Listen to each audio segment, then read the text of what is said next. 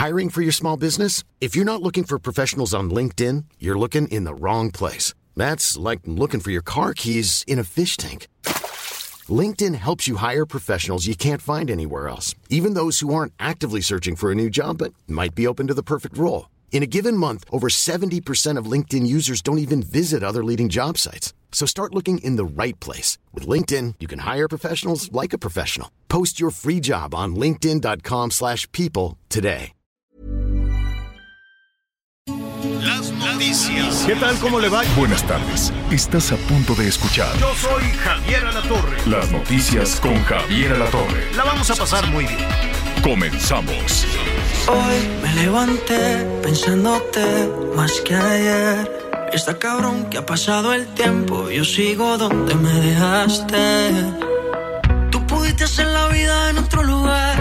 Y yo no encuentro quien ocupe tu lugar. Qué mierda recordarte. No hay una fórmula para olvidar tus besos. Ni una ecuación que el resultado lleva a eso. Por más que sume y multiplique, me da menos. Bueno, pues ahí está el Marc Anthony y el Maluma. Iba muy bien el Maluma hasta que le tienen que meter la mala palabra. A ver, ¿como para qué? ¿No? Así, ah, ¿qué popó es ese? ¿Qué, es eso? Verdaderamente, ¿no? Yo, ya parecen políticos. Qué boquita, señores señoras, tan bonito que es cantar bien, tan bonito que, tan bonito que es el, el idioma español, el castellano, ¿no? Un idioma que utilizamos la parte mínima, la verdad. Entonces es de una riqueza impresionante. Deberían los artistas como Maluma, como Marc Anthony, que son exitosísimos, yo no, no, no les quito mérito, la verdad son unos fenómenos los dos. Son eh, eh, grandes, desde luego, en, en la industria de la música, les va muy bien donde se presentan pero en sus tiempos libres podrían leer un poquito de, de, de- poesía, ¿no? Pueden leer a- al que quieran, a Guillén si quieren, no sé qué, no, qué es, en donde lo abras puedes tener una riqueza formidable y entonces darse cuenta que tienen un instrumento maravilloso para poder componer, para poder expresarse, para poder hablar y no reducir todo a la mala palabra otra vez. Yo no, no entiendo mucho, mucho ese asunto, pero les va muy bien y la gente lo baila, y le dice, sí, vete a no sé hasta dónde. Qué pobreza, ¿no? Yo no sé si es la pandemia, yo no sé qué ha pasado, Miguelón, pero qué pobreza en las letras de las canciones en México, en, en, eh, en- en Colombia, en Venezuela, en todos lados, con el bonito uso que se tenía del idioma, del lenguaje, de las palabras, pues ahora con la música, y asómate tantito a cualquier banda, a cualquier grupero a cualquier, como le dicen, regional y vas a ver la pobreza enorme que hay. Ahora es una tendencia, habrá quien digan, pues así nos gusta y qué te importa. Bueno, pues ok, así nos gusta entonces. ¿Cómo estás, Miguel Aquino? Hola Javier, ¿cómo estás? Me da mucho gusto saludarte, saludar a todos nuestros amigos. Muchas, muchas Te gracias. oigo medio lejezón, pero está bien. Espero A ver, que ahí al aire- estamos. Ahí ya te escucho perfecto. Ahí estamos. Además, quiero pedir una disculpa si de pronto ahí escuchan algo raro en la garganta. Fíjate que acá en el sureste hemos tenido unos cambios de clima. No, bueno, anoche, como dicen por acá, pegó la heladez. Anoche, vaya, en algunas zonas estaba haciendo, digo, por ahí de los 22, 23 grados centígrados, señora La Torre, pero créeme que cuando estás acostumbrado al calorcito, sí hay momentos de que te empieza a pegar. No ha parado de llover en algunas zonas del estado, que siempre es una bendición y acá ver llover. Lo he dicho y no me cansaré, es diferente, pero está fresquezón. Entonces, de pronto, la garganta empieza ya, ya a jugarte, a jugarte chueco, ¿no? Oigan, bueno, pues eh, vamos a tener muchísima información. Eh, por cierto, a propósito del Mark Anthony, le fue muy bien también en, en los Grammy. Le digo que es muy bueno. Y Maluma, ¿qué quiere que le diga? También, ¿no? Les va muy mal. No me gusta como me gustaría que todas sus canciones, ¿no? Incluidas las del Bad Bunny, tuvieran un poquitín más, ¿no? Si quieren, tampoco es obligación, ¿no? Tampoco se le tiene que dar gusto si la gente le gusta ese producto, es como la política, ¿no? Tú eliges eh, aquello con lo que con lo que te sientas a gusto, ¿no? Y si te acomodas bien con un político que sea mal hablado, que sea muy básico, eh, que sea pues eh, muy muy elemental en sus en sus conceptos y ahí te acomodas, pues, pues bueno, ¿no? Siempre en política y en la industria y en la música tenemos aquello que pedimos, ¿no? Decimos tenemos aquello que, tenemos aquello que nos merecemos, pero este, este muchacho me estaba yo acordando y eh, al ratito también le vamos a preguntar ahí a la Anita, a la Anita Lomelí, este, este hombre Marc Anthony se acaba de casar otra vez. ¿Está bien? El cuarto matrimonio, ¿no? Es el cuarto matrimonio del muchacho. Estuvo casada, casado con la J-Lo y luego con unas reinas de belleza, con unas este, modelos. Pues, eh, pues es feón, el muchacho es feón, pero, todas sus esposas son muy guapas. Guapísimas, nada más que esta, en esta ocasión, como se divorcia muy rápido, luego le bajan un dineral de la fortuna. Él tiene, pues sí, con todas sus grabaciones y sus presentaciones y pues que es muy exitoso en todo esto, pues tiene una, una fortuna muy, muy buena en propiedades y cosas por el estilo. Entonces, antes de casarse, le dijo, es el primer matrimonio de, de la muchachita, no me acuerdo cómo se llama, Nadia se llama. Nadia Ferreira. Nadia Ferreira. Es el primer matrimonio de ella, pues sí, tiene como 20 años, y es el cuarto matrimonio de él que tiene como 60 más o menos, ¿no? Creo, no, no, no recuerdo muy bien. Entonces, cada vez que se casa y se divorcia al poquito, al poquito tiempo, y entonces pues es, le salen muy caros los, le salen muy caros los matrimonios entonces le dijo, ¿sabes qué? Este, mi reina, pues vamos a tener que firmar un acuerdo prenupcial. Eh, Mark Anthony tiene 54 años y Nadia Ferreira 23 años. Ah, pues por ahí estaba, por ahí 31 años de diferencia. Por ahí iban. Pues sí, pero para el amor no hay ah, edades y sobre todo pues si es un, un personaje tan exitoso y demás. Entonces, no sé quién habrá pedido, yo supongo que él, le dijo, sabes que vamos este, firmando un prenupcial porque pues ya es una perdedera de dinero cada vez que me divorcio. Y hasta donde tengo entendido, así lo acordaron. Y ahora que se digo, no, espero que el matrimonio dure muchísimo tiempo. Este, no sabemos quién es el, el que se aburre. mira, yo no sé si son las esposas o es él, pues él lleva cuatro cuatro matrimonios y este es el quinto o este es el cuarto, no lo sé. Entonces, pues algo habrá con él probablemente, ¿no? No, no, no sabemos. La cosa es que firmaron este acuerdo y eh, ahora que digo, en caso de que se, de que se separen, le va a dar 25 mil dólares al mes de manutención. 25 mil dólares que son, no sé cómo está, que lo pondremos? Que ya eh, estuvo bien el, el, dólar. Si ponemos a 18, estamos hablando por ahí. A 18 está muy. ¿Cómo crees, Miguelón? Señor, está bien barato el dólar. Pues sí, estaba la semana pasada. Vamos a ponerlo 19.20, cerrémoslo. 500 mil pesos mensuales. Sí, 500 mil. 500 mil pesos mensuales de manutención. Este, pues está bien, ¿no? Que le den sus 500 mil pesos mensuales pero si hay niños, pues ya el asunto este cambia. Cambia. Ya ah, mira, ya el asunto cambia. ¿Qué harían ustedes? ¿Qué harías tú, Anita, si Elic te dice, oye, bueno, pues tenemos un rato casados, pero pues vamos firmando un acuerdo prematrimonial? Ah, yo creí que me ibas a, preguntar de Ben Affleck. no, no, de que pues estaba aburridísimo, pero no. No, ¿qué harías tú si te dicen, Anita, pues ya nos casamos hace rato, pero ahorita este, yo quisiera que firmáramos un, un, contrato. Pues sabes qué? Eh. Sí, sí, sí me lo andaba echando, ¿eh? La verdad no tengo problema, ¿no? Y, sí me lo sentaría muy seriecito, este, yo también muy seriecita, cada quien con sus triques. Fíjate que cuando me iba a casar hace ya no como 31 años, gracias a Dios, este, hasta ahorita todavía sobrevivimos. Este, mi papá me agarró de la mano, así, de la muñeca, y me dijo, yo, hijita, pero ¿te acuerdas que hace mucho tiempo platicamos que por bienes separados, ¿no? Y le dije, papá, me da igual. Y me dijo, no, te da igual. Y como no estás pensando, es por bienes separados. ¿Sí? Y yo le dije, ok, sí.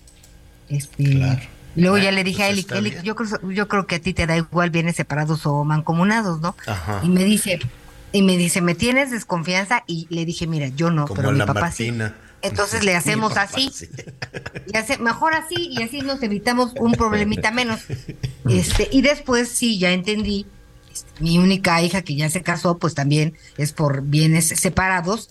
Y pues sí, hay que hacer un... Mira, hay que hacer las cosas claras y que fluyan. Y hoy más que nunca estamos conscientes de que pues nada es para siempre, ¿no?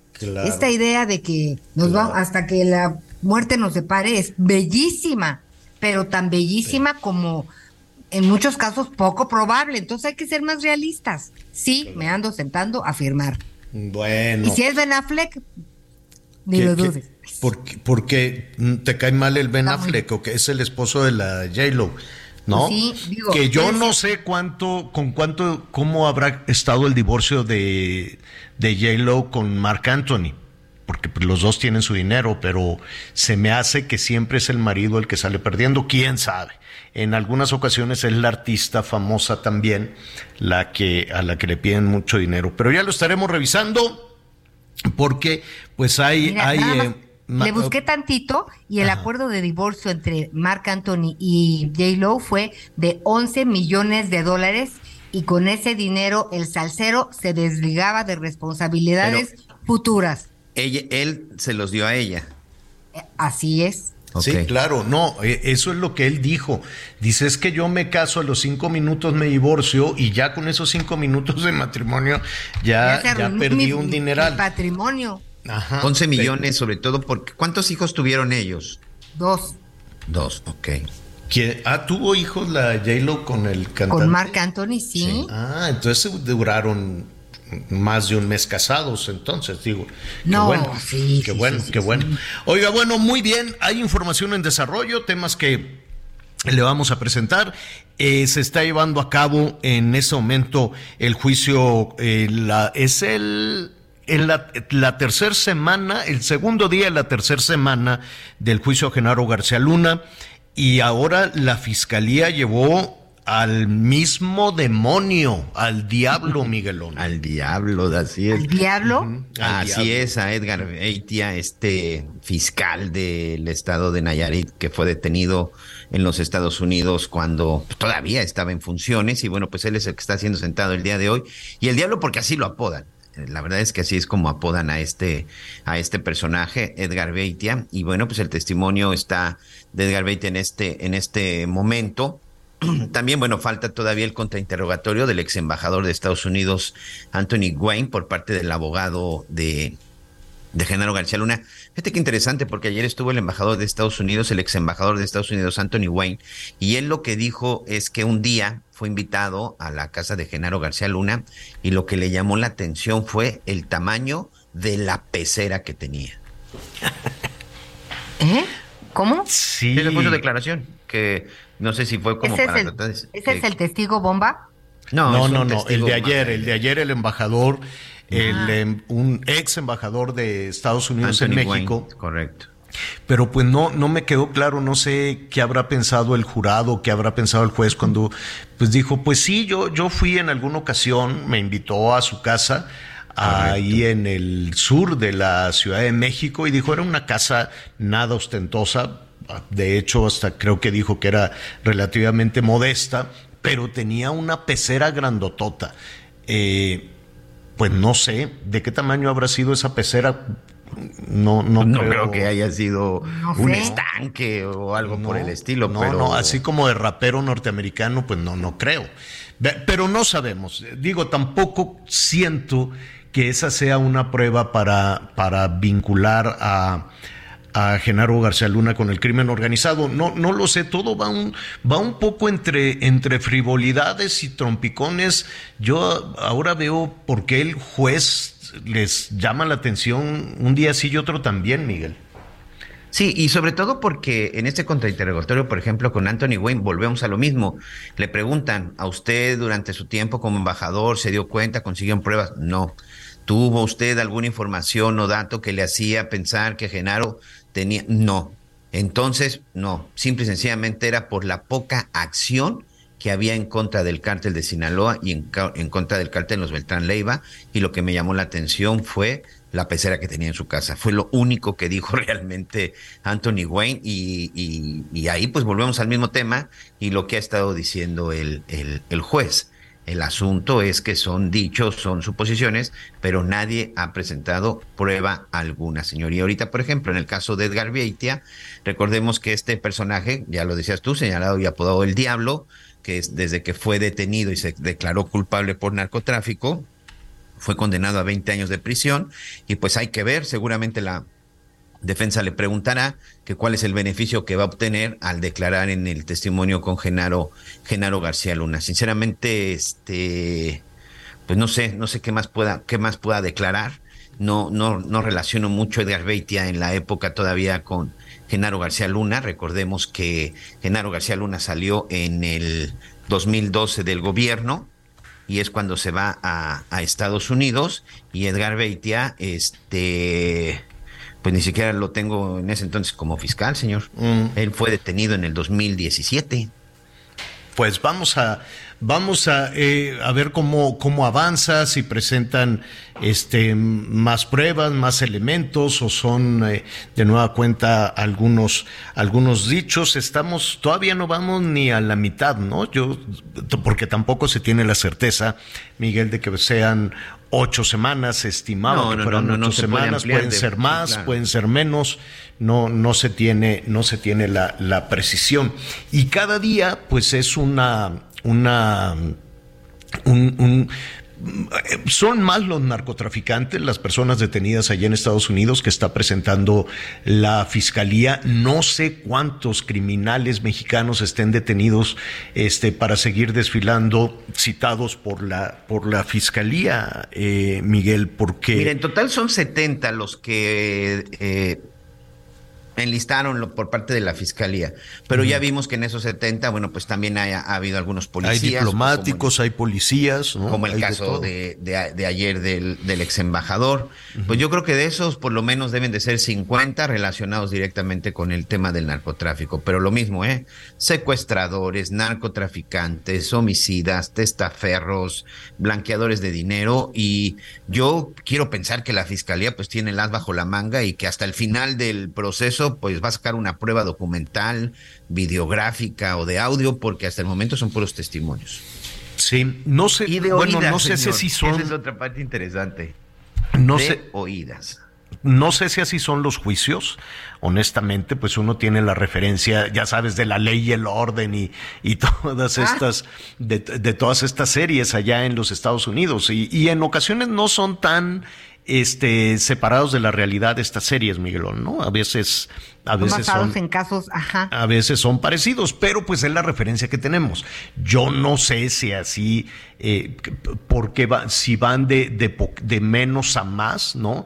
Si dicen, no, pues primero voy a ir presentando algunos, algunos, este, declaraciones para generar una percepción de criminalidad absoluta del acusado, ¿no? Independientemente de si hay pruebas o no, pues el asunto se queda también en el imaginario, en el imaginario de las eh, de los, ¿cómo se llama? del jurado, quiero suponer, aunque el juez una y otra vez les está diciendo, pues son puros dichos y también se requieren, también se requieren este palabras, ¿no? Y la digo, ¿cómo se dice? Eh, pruebas, pruebas de son puras palabras y se requieren eh, pruebas. Es, en algunas ocasiones el, el, jurado ha dicho esto. Te preguntaba ayer, como no estamos muy familiarizados con cómo se llevan a cabo los procesos, los, eh, la defensa únicamente ha cuestionado algunos de los testigos, pero pues lo único que ha presentado la defensa son fotografías. Entiendo, corrígeme si me equivoco Miguel, que la defensa no ha llevado testigos.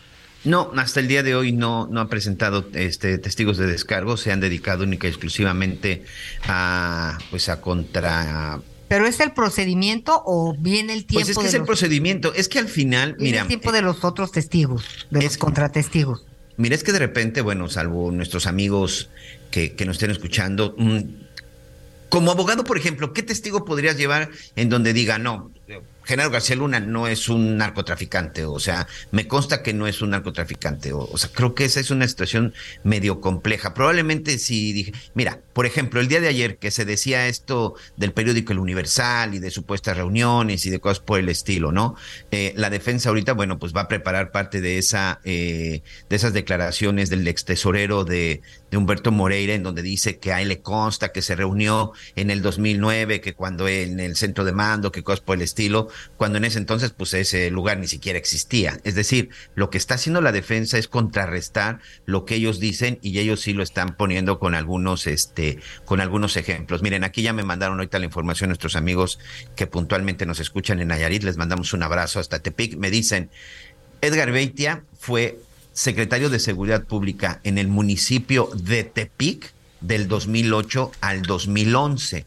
Fue policía municipal y hasta el 2013, año en donde ya Genaro García Luna no estaba como secretario de Seguridad Pública, fue nombrado fiscal por un cargo de, por un periodo de siete años. Y fue detenido en el 2017, como ya, como ya lo habíamos comentado. Entonces, este, pues no sé qué pueda decir Edgar Beitia, y pues conociendo y cómo están dando las cosas, pues vamos a ver qué le consta, qué escuchó de oídas, qué le comentaron, porque directamente, pues ya como fiscal no tuvo trato con, con Genaro García Luna, señor, porque él ya se había, en ese entonces ya estaba él en Estados Unidos. bueno, pues eso está en desarrollo, es lo que está sucediendo en cuanto se tengan un poquito más de detalles de las acusaciones, de las declaraciones, no, no necesariamente acusaciones, de las declaraciones que haga Edgar eh, Beitia. Él era entonces, eh, él era el fiscal de Nayarit, ¿así es? Sí, Edgar Beitia era el fiscal de Nayarit, es correcto. Bueno, oiga, pues eh, eso está en desarrollo, se lo vamos a ofrecer en un momentito más. Tenemos todavía unos, unos minutitos antes de, irnos a la pausa. Este, ¿cuándo es el, el, el, programa de Laida? de la gobernadora de Campeche los martes, los ¿verdad? Martes del jaguar. Los martes del jaguar. Martes. Ah, hoy va a tener mucha audiencia. ¿A qué hora es el programa de, del jaguar? Ah, eh, eh, inician con bailables, ¿verdad?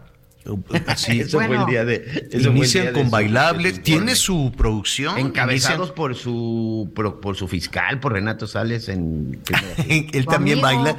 Yo me acuerdo que tiene un, ballet y ella baila, baila muy bien, la gobernadora.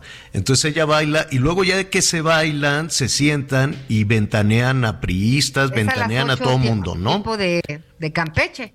¿Qué qué? Es a las 8 de la noche. Es a las 8 de la noche, hay que verlo. Porque después del, del bailable, ella presenta los videos de espionaje, ¿no? El espionaje que le hace pues a todo mundo. Imagínense a Lito, pues bueno, no, le ha tocado de todo. Pero ahora le tocó a ella. Entonces sacaron unos videos, no de ella, pero sí de sus funcionarios. Los sacó eh, los noticieros de Televisa, donde pues salen el secretario de Educación, que se llama Raúl Arón Pozos, este era priista, pero pues ahora es, eh, eh, quiero, no sé si ya está afiliado a Morena, no lo sé. Armando Constantino Toledo, que es el jefe de la oficina de Laida Sansores, y la senadora, supongo que es de Morena, Rocío Abreu. Vaya usted a saber cuántos más. Entonces los graban a todos con unos fajones de dinero y así esté recibiendo dinero al parecer unos días antes de la elección, muy cerrada elección aquella de Campeche. Entonces, este, pues nada, a ver, a ver si hoy después de los bailables, después del, del de la coreografía, eh, pues hay una respuesta. Se le preguntó al presidente en la mañanera al respecto y no quedó muy clara la respuesta. Bueno, en principio dijo que, que va a ver los videos, pero que le echaron porquería al ventilador y que él no es así, pero pero no estaban hablando de él, estaban hablando de los funcionarios del gobierno de Laida Sansores eh, y de esta senadora, que también va a ser muy interesante que digan quién les dio ese dinero, para qué ocuparon ese dinero, en fin, ahí se está, hay todo un tema que le vamos a contar con un poquito mayor detalle después de la pausa. Hay una fórmula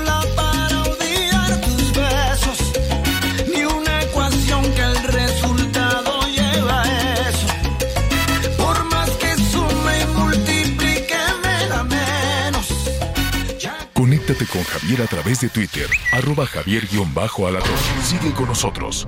Volvemos con más noticias. Antes que los demás. Todavía hay más información. Continuamos.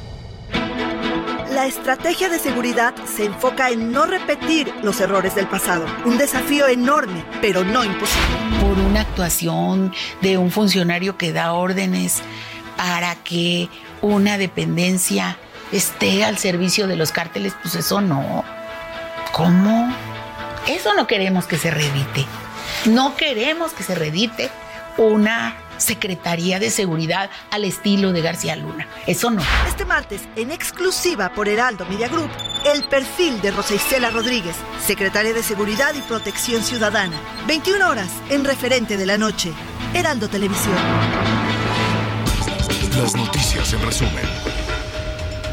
En la Ciudad de México detuvieron en la alcaldía Miguel Hidalgo a Carlos Caro Quintero, hermano del narcotraficante Rafael Caro Quintero. La Secretaría de Seguridad Ciudadana informó que este hombre es integrante de un grupo delincuencial que opera en el norte del país y le aseguraron un vehículo sin placas y una arma. Personal de Serena, CEMAR, Cruz Roja Mexicana, Protección Civil y de la Secretaría de Relaciones Exteriores despegó esta mañana rumbo a Turquía para brindar ayuda en las labores de rescate tras el terremoto que golpeó ese país. El INAI instruyó al Instituto Mexicano del Seguro Social a entregar los nombres de los médicos especialistas cubanos que brindan atención en México, producto del convenio suscrito en julio de 2022 hasta diciembre de 2022. Sumaban 491 los médicos cubanos en 11 entidades del país. Hoy el dólar se compra en 18 pesos con 51 centavos y se vende en 19 pesos con 57 centavos. El mundo de la moda en mueble está en movimiento en Expo Mueble Internacional, la feria líder de muebles y decoración en América Latina. Encuentra lo último en tendencias, diseño y calidad en muebles para el hogar, oficina, jardín, infantil, decoración, entre otros. La cita es del 15 al 18 de febrero en Expo Guadalajara. Regístrate en www.expomuebleinternacional.com.mx.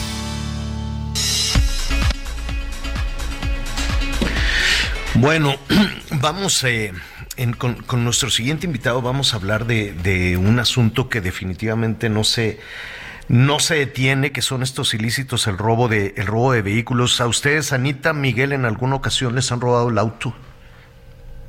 No, gracias sí, a no, Dios, no. No, fíjate que sí. Yo, mi primer vehículo que me compré de agencia, vehículo uh -huh. que apenas tenía un año pagándolo en una deuda de cuatro años, me lo robaron, un vale. sedán 93, hace ya algunos años. Fíjate, y con, pero te lo robaron. No, eh, estacionado, estacionado, estacionado. Fíjate que fue algo muy curioso. Tres uh -huh. días antes de que me robaran el carro, me asaltaron uh -huh. en una, me acuerdo muy bien, en una pollería y me quitaron este lo que llevaba junto con una, junto con las llaves del auto. Y tres días después, eh, afuera de la casa de, de de mi esposa hoy, que antes éramos novios, ahí uh -huh. este me lo robaron.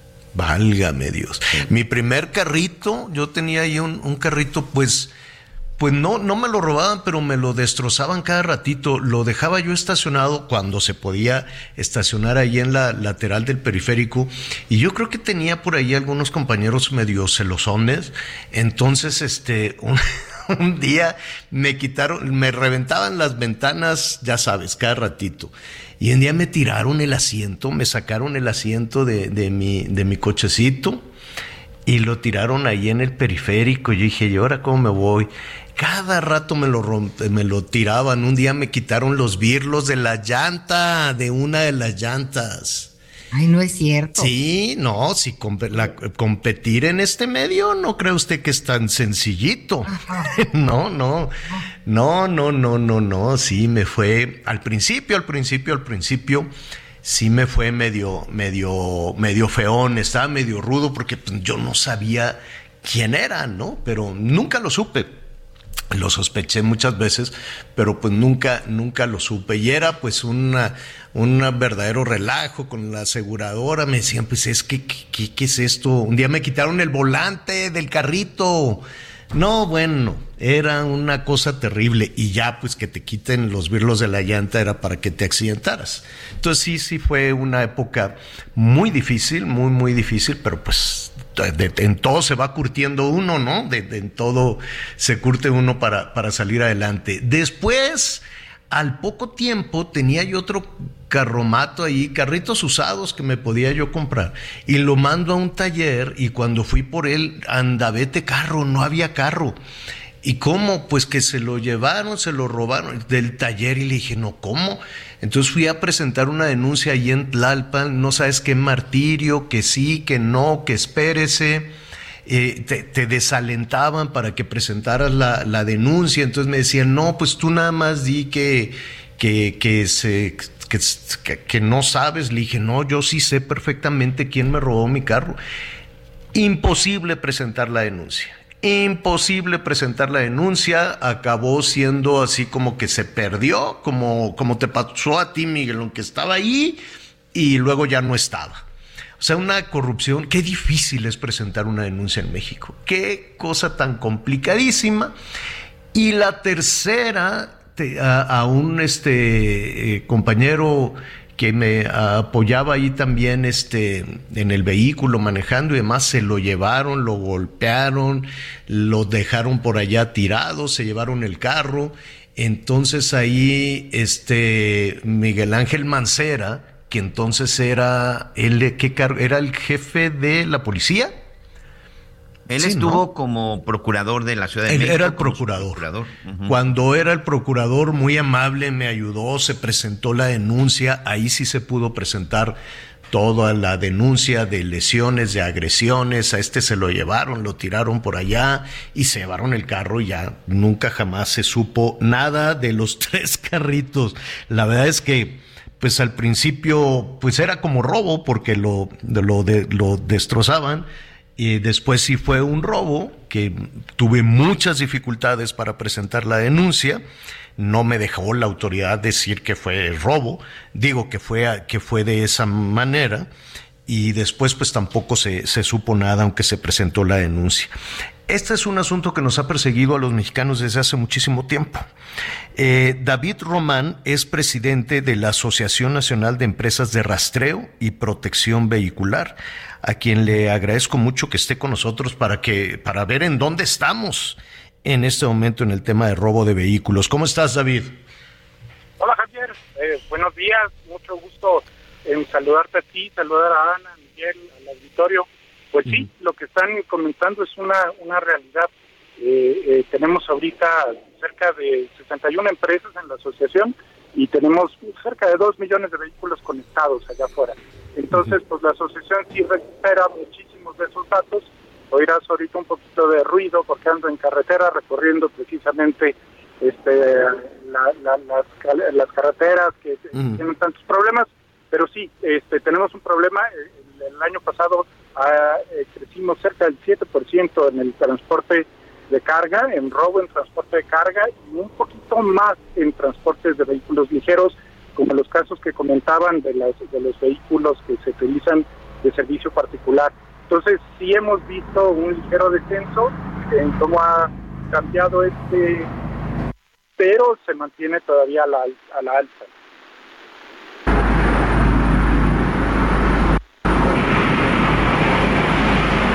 Oigo un poquito de interferencia.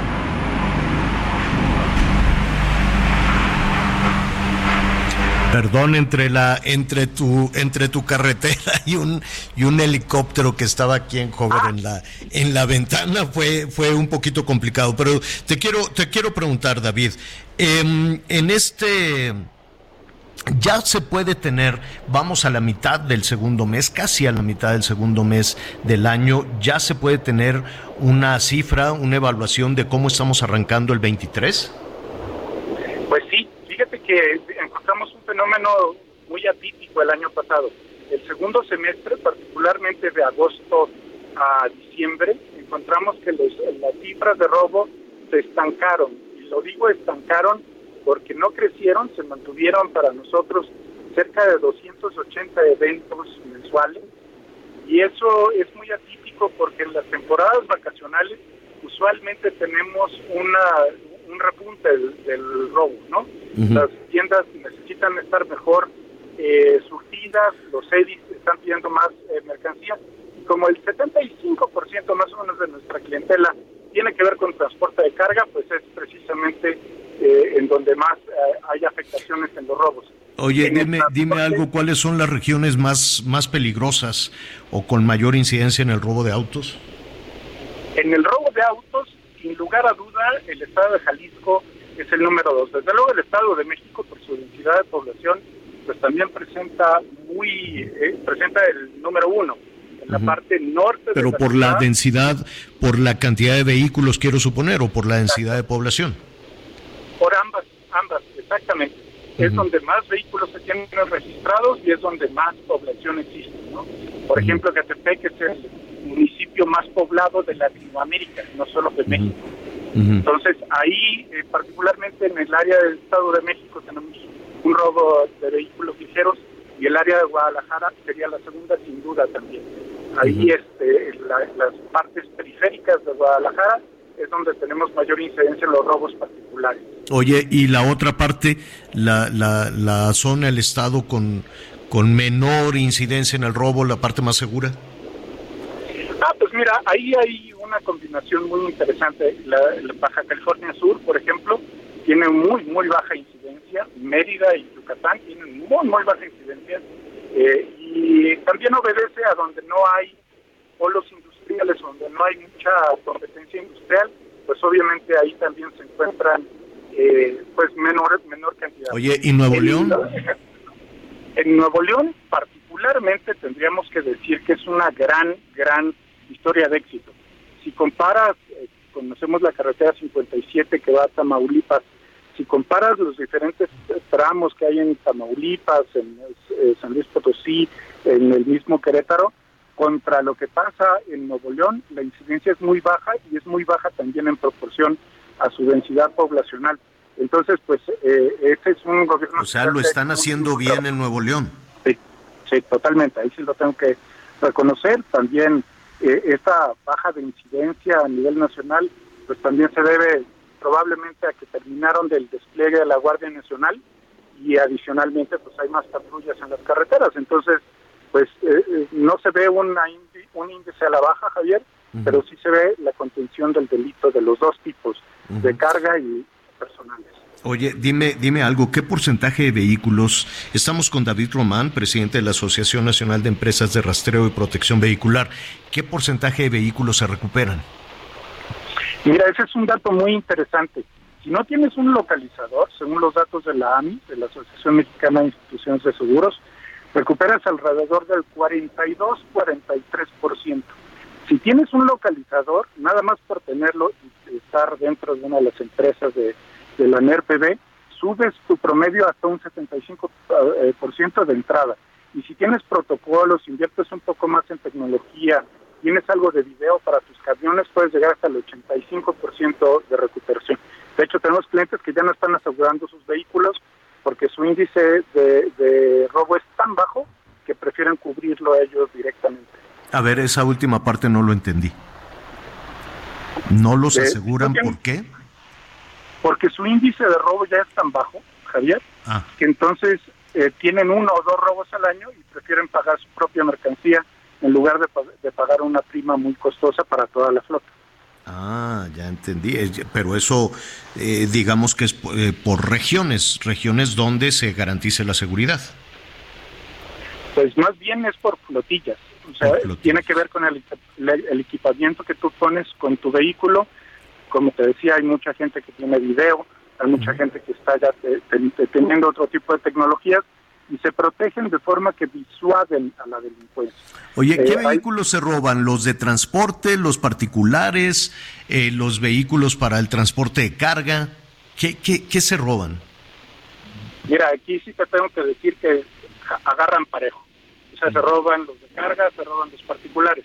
Pero los de carga están más expuestos pues porque tienen este, le llamamos delito de, de, de ocasión, ¿no? La- a- ven que los, los vehículos están circulando, algunas bandas se les hace sencillo parar un vehículo y pues asaltarlo y tratar de vender, de revender la mercancía. Entonces, Eh, eh, la mercancía. ¿Y qué pasa? ¿Y qué pasa con el vehículo? ¿Lo, me- lo venden? ¿Lo meten de nuevo al mercado?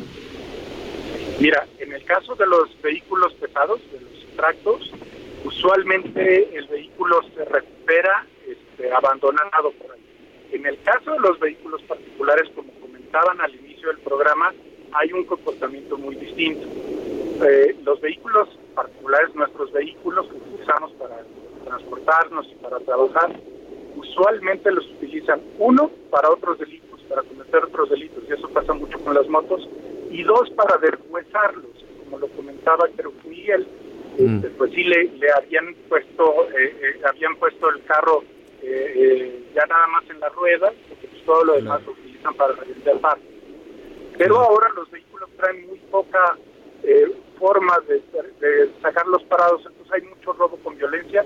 Eh, uno de cada tres robos para vehículos particulares se involucra violencia o un arma para bajar el vehículo que está circulando. Pues te agradezco, te agradezco muchísimo, David. Sé que vas en carretera, tenemos un poquito de, de dificultad para, para escucharte, pero ya tendremos oportunidad de invitarte a la cabina, de invitarte al estudio para poder hablar más de esto y qué podemos hacer, ¿no? En dónde estamos en materia de seguridad, en materia de protección.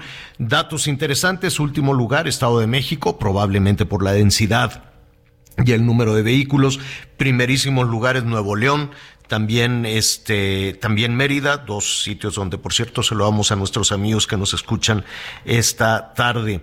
Eh, sin embargo, el problema ahí está, estancado si tú quieres, pero ahí está sin bajar y todos quisiéramos que mm, bajara toda esta situación. Y el robo de vehículos existe porque hay una impunidad brutal porque los ciudadanos vamos, presentamos la, la denuncia y a pesar de que es dificilísimo presentar una denuncia de robo de, de robo de vehículos, pues hay que hacerlo, incluso para protegerse después del mal uso de ese, de ese vehículo, aunque el retorno, la posibilidad de recuperar al vehículo es francamente muy, muy, muy baja. Te agradecemos mucho, David. Gracias, Javier.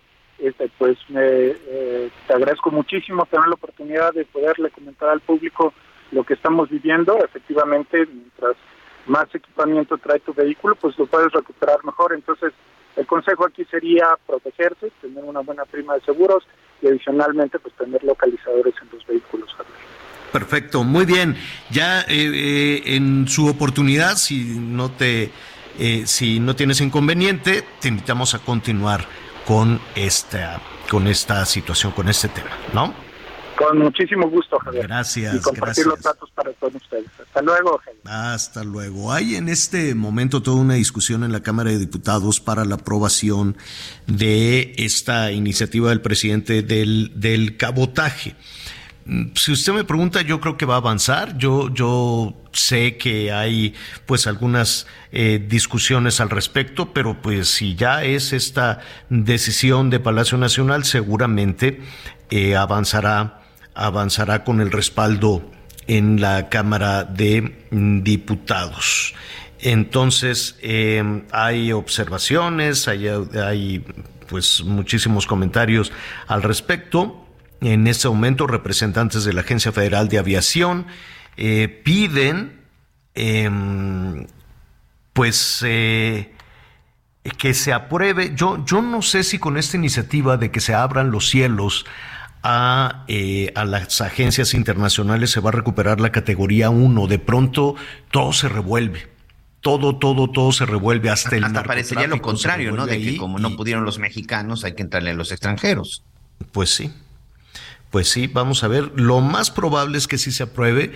Mira, yo creo que si al final los consumidores vamos a tener un beneficio, eh, porque los boletos de avión son carísimos, nada más hay que ver, habrá que revisar también si todo ese dinero se va para las empresas de aviación que la verdad es que el negocio de la aviación en México pues una y otra vez ha fracasado. ¿Cuántas empresas han quebrado? ¿Cuántas empresas han estado en, en, en problemas? Y la verdad para la dimensión de, de, este país y lo atractivo que resulta turísticamente, pues tenemos muy pocas, definitivamente muy pocas líneas aéreas.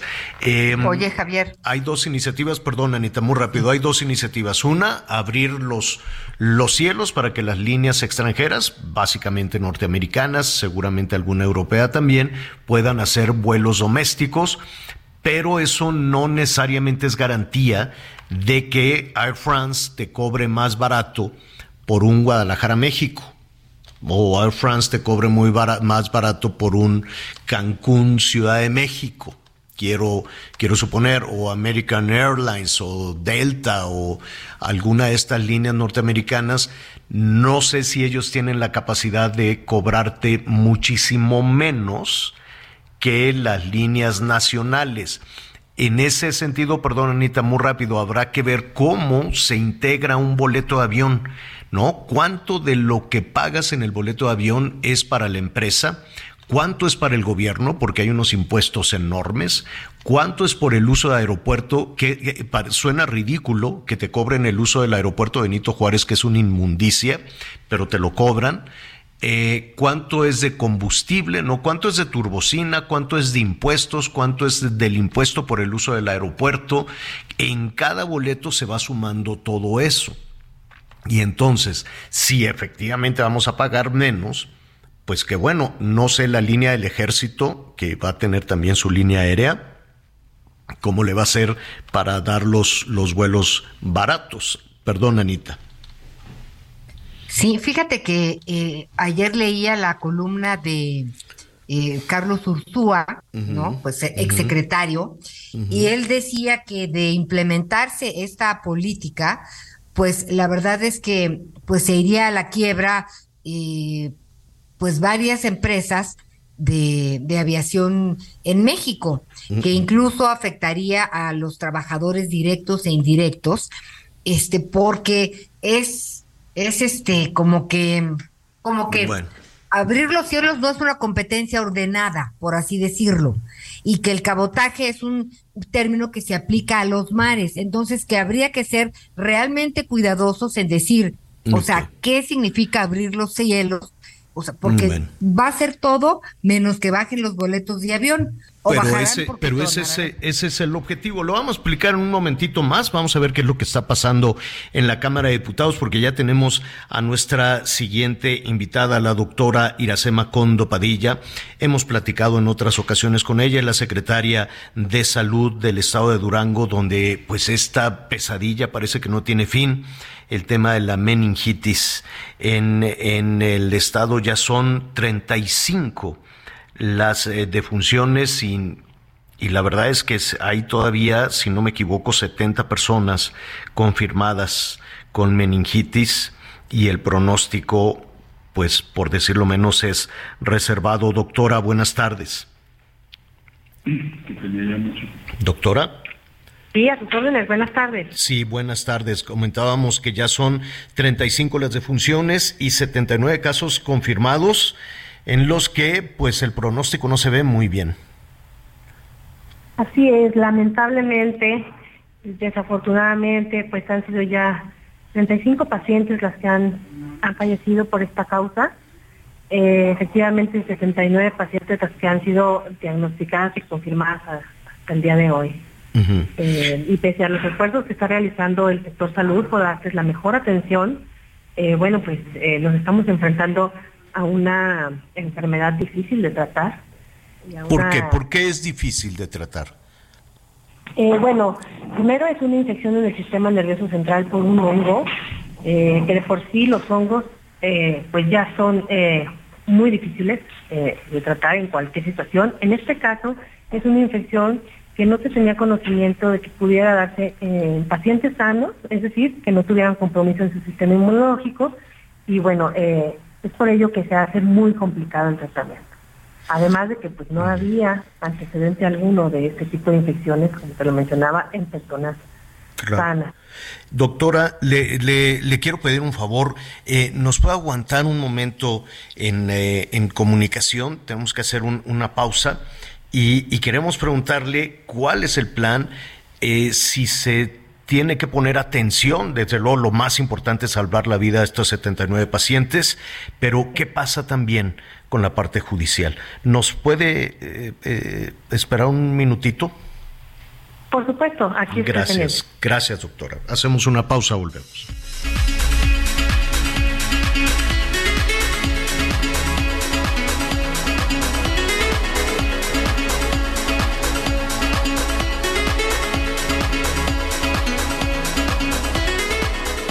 Conéctate con Miguel Aquino a través de Twitter, arroba Miguel Aquino. Toda la información antes que los demás. Ya volvemos.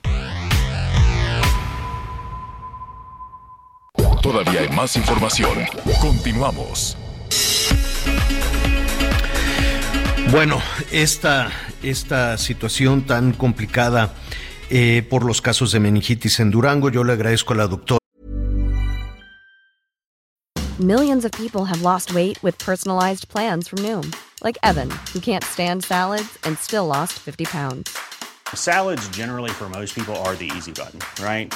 For me, that wasn't an option. I never really was a salad guy. That's just not who I am. But Noom worked for me. Get your personalized plan today at Noom.com. Real Noom user compensated to provide their story. In four weeks, the typical Noom user can expect to lose one to two pounds per week. Individual results may vary. Iracema Condopadilla, secretaria de Salud, que nos ayude pues a entender un poco de lo que está sucediendo. Y doctora, déjeme compartirle que revisando precisamente la prensa de los Estados Unidos, hay un dato que me llamó poderosamente la atención. Aquí estamos hablando de un hongo, por lo que usted nos, nos señala, ¿no es así, doctora? Así es, es un hongo llamado Fusarium solani. Y, es, y en los Estados Unidos están, haciendo, están alertando, eh, es, un dato que de pronto por ahí se, se pierde, pero habrá que tomar la atención, ponen fallecimientos por infecciones de hongo. Y, hay un brinco de 4.746 a 7.199 en un año. Y, el, único reporte que se tiene es del 2021. No, no, no se tiene, no se tiene este más. Los eh, dice em, los tratamientos de hongos para em, que, bueno, hay, hay muchas eh, eh, especulaciones al respecto, desde calentamiento global hasta tratamientos ineficaces. ¿Qué, ¿Qué, opinión le merece que también en Estados Unidos están, están tratando de saber qué está pasando con ese brinco de casi, pues casi 60-70% en las infecciones por hongo? Bueno, sí, eh, Aquí primero pues hay que identificar a qué tipo de hongos eh, se, documentaron. En efecto, eh, bueno, pues son en la mayoría de los casos eh, que están documentados son personas que tienen algún inmunocompromiso, es decir, tienen alguna otra condición que por el tratamiento o por la misma enfermedad su sistema inmunológico está debilitado. Y los primeros invasores son los hongos. sabemos muy bien que los hongos son oportunistas, es decir, eh, crecen en cuanto hay una oportunidad eh, debido a que el sistema inmunológico no los ataca. Entonces, por eso hacíamos hincapié en que el hecho de que haya una infección por este hongo en personas con sistema inmunológico competente, pues no, no, no estaba documentado, al menos por este hongo. Que también la característica de Fusarium solani, que es el hongo al que nos estamos enfrentando, es muy resistente es de los, eh, de los hongos eh, que se tiene documentado, es, yo creo, eh, decir, de los más resistentes. ¿Y ya sabemos qué pasó? Ya sabemos cómo se, se no sé cuál es la palabra correcta, se contagiaron, se infectaron, o cómo este hongo entró al organismo de estas personas? Bueno, eh, sigue siendo una hipótesis, es una hipótesis muy fuerte la que se tiene el día de hoy, de que, bueno, pues este hongo llegó al momento de eh, llevar a cabo el bloqueo neuroaxial en las pacientes, es decir, se inoculó directamente en el medicamento que se aplicó para el bloqueo. Eh, cuando dices el bloqueo es anestesiar. Sí, sí, sí, es el procedimiento de anestesia, la raquia, como comúnmente le conocen y en ese sentido entiendo que hoy fue detenido el anestesiólogo o uno de los anestesiólogos en uno de los hospitales que estarían en, eh, investigación, el Hospital del Parque. Em, fue detenido esta madrugada por personal de la Fiscalía de, de Durango y que este pues no sé si eh, esto nos lleva a pensar eh, que, que em, qué responsabilidad puede tener él, es el medicamento, es la aplicación, son las agujas, es la, la jeringa. ¿Ha pasado tanto tiempo y todavía no lo sabemos, doctora? Eh, mira, la hipótesis más fuerte es que fue un medicamento, eh, el medicamento eh, que estaba contaminado, que era un, bueno, se utilizaban frascos multidosis, es decir, que de un frasco de medicamento tomaban dosis para varias pacientes, incluso hasta 20 pacientes del mismo frasco.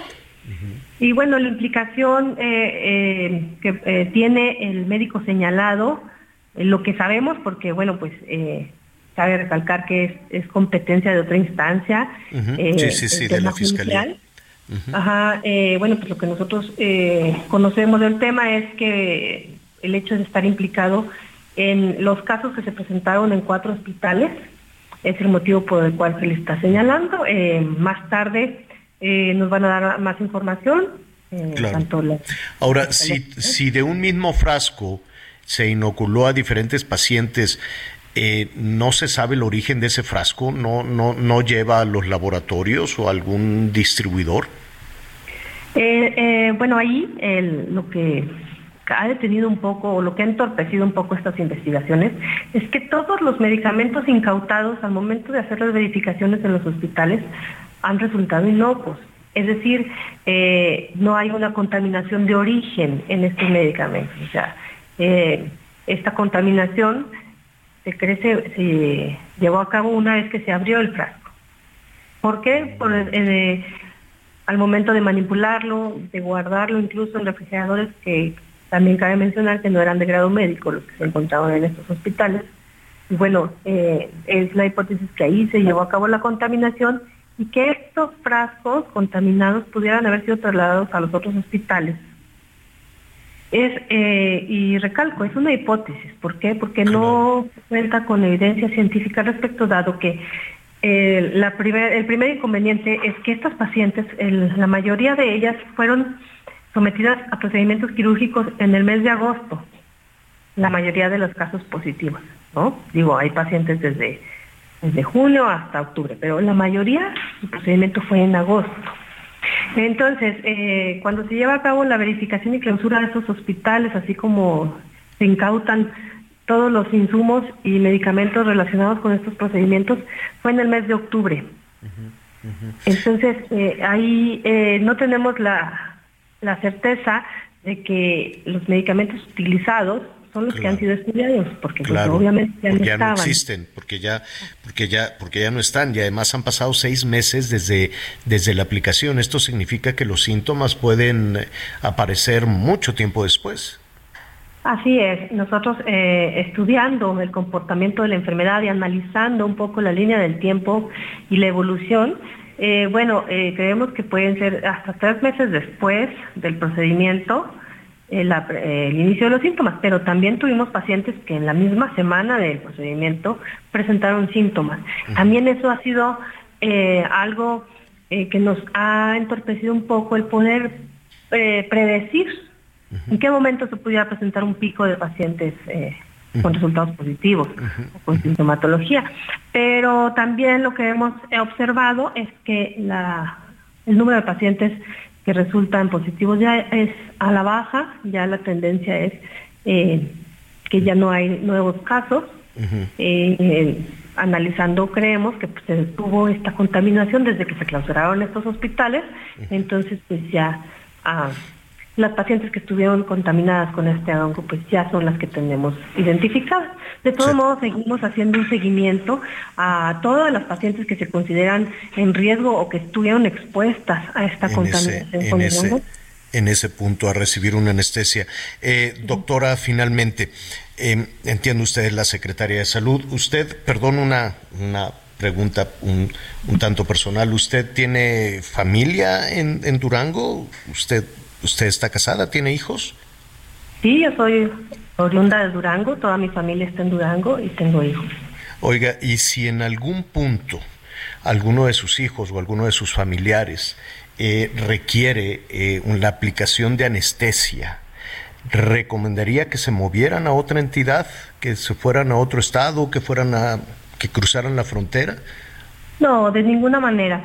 Eh, nosotros estamos haciendo un esfuerzo, estamos fortaleciendo el área de COPRISED, que es quien lleva a cabo las verificaciones en todos los establecimientos de salud y en general, para poder asegurar que todos los procedimientos que se llevan a cabo en estos hospitales sean apegados a la norma y pues con total seguridad para los Pero ¿cómo, ¿cómo, se puede tener la seguridad? ¿Cómo una persona que hoy tiene programada alguna, alguna intervención o que va a requerir algún tipo de, de, anestesia y no nada más una raquia, probablemente alguien que vaya a algún odontólogo o algo por el estilo en Durango, ¿qué certeza pueden tener de, de no correr un riesgo por la aplicación de anestesia? ¿Cómo le hacen? Eh, nosotros reforzamos primero eh, eh, las verificaciones en cuanto a lo sanitario, que tomen todas las medidas necesarias, está establecido cuáles son los protocolos para que se lleven a cabo estos procedimientos de manera segura. Entendemos que, bueno, sí hay mucha incertidumbre de cómo pasó, cómo pudo haber descuidado de tal manera estos procedimientos y, que se pudiera llegar a la situación que estamos viviendo. La verdad, eh, bueno, en ese sentido es que nosotros estamos haciendo todo lo que se puede, eh, todo lo que está en, en, la, eh, ahora sí que dentro de las facultades, tanto de Copricel como de Servicio de Salud, para asegurar que los procedimientos sean seguros. Hay por lo pronto tres detenidos, tema de la Fiscalía, y la Secretaria de Salud nos dice pues que, que aplicarse anestesia hoy es seguro en Durango. Así es. Bueno, doctora Iracema Condo, gracias.